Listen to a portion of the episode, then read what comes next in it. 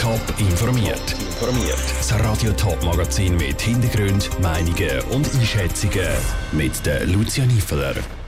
Wieso der Kanton Zürich nach jahrelanger Planung die Westtangente Zwetzigen doch nicht baut und was Teilnehmer im ersten Hilfkurs für psychische Gesundheit lernen, das sind die beiden Themen im Top informiert. Wer auf der Straße von Hinwil auf Uster oder von Beretzwil auf Stäfa fährt, der kommt ums Drehkreuz Wetzigen am unteren Spitz vom Pfäffikasee nicht drum herum. Weil Wetzigen einen hohen Verkehrszuwachs hat, hätte die Umfahrungsstrasse Westtangente gebaut werden. Die neue Strasse hätte den Verkehr im Stadtkern entlasten sollen. Aber eben hätte. Warum der Kanton Zürich die Westtangente jetzt wortwörtlich im Moor versenkt hat, im Beitrag von Jan Isler. Weniger Verkehr im Stadtkern, um den Bahnhof herum und zu Unterwetzigen. Aus all dem wird für den Moment nichts.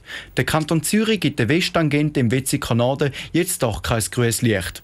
Dass die Westtangente schon seit Jahren im kantonalen Verkehrsrichtplan eingetragen ist, tut nichts zu der Sache, erklärt Markus Traber von der Zürcher Volkswirtschaftsdirektion.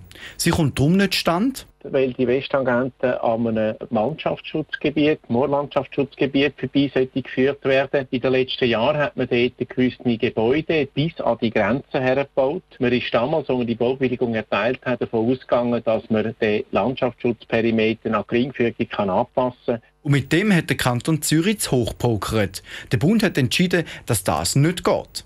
Hätte die Westtangente jetzt gebaut werden hätte das ganze Siedlungsgebiet am Moor müssen umgepflügt werden.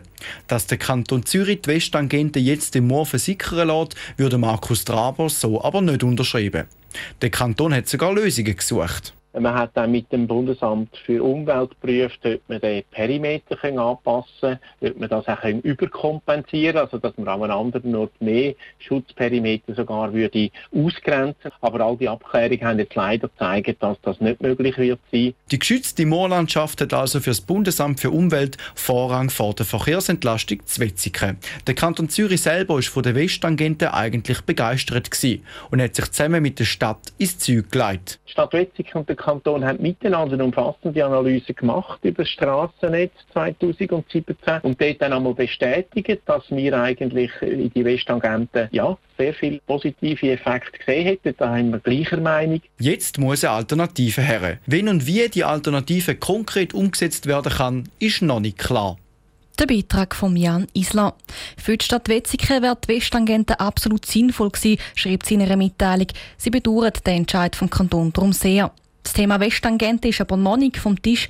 Die zuständige Zürcher Regierungsrätin Carmen Walker-Späh hat angekündigt, nochmal die Köpfe mit der Stadt Wetzikon zusammenzustecken und das weitere Vorgehen zusammen zu besprechen.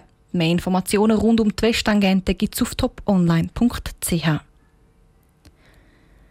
Alle zehn Minuten versucht sich jemand in der Schweiz das Leben zu nehmen. Effektiv sterben jeden Tag zwei Menschen durch Suizid. Am heutigen Welttag der Suizidprävention wird das Schweizerische Rote Kreuz vom Kanton Thurgau auf das Thema aufmerksam machen. Es bietet darum erste Hilfekurs für psychische Gesundheit an. Dort lernen Angehörige, Freunde oder Arbeitskollegen, wie sie helfen können, aber auch, wo die Grenzen sind. Celine Greising.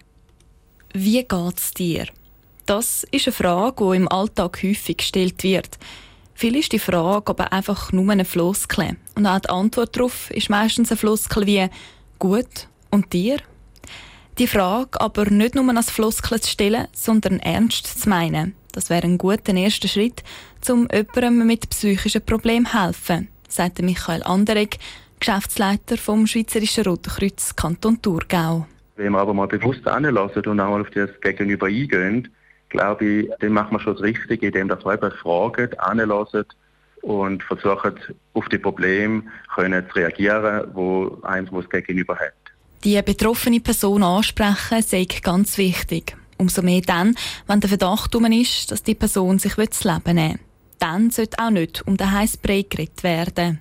Also wir empfehlen, dass man konkret die Frage stellt, Tust du jetzt mit dem Gedanken spielen, dich suizidieren? Spielst du mit der Idee, Suizid zu begehen? Hast du einen konkreten Plan?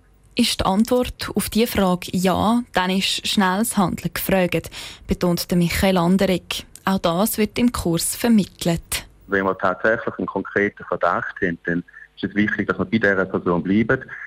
Dass man die Person begleitet und dass man dann noch professionelle Hilfe anfordert. Das kann sein, dass man sofort mit dem Arzt Kontakt aufnimmt, dass man Polizei oder das 144 dementsprechend informiert.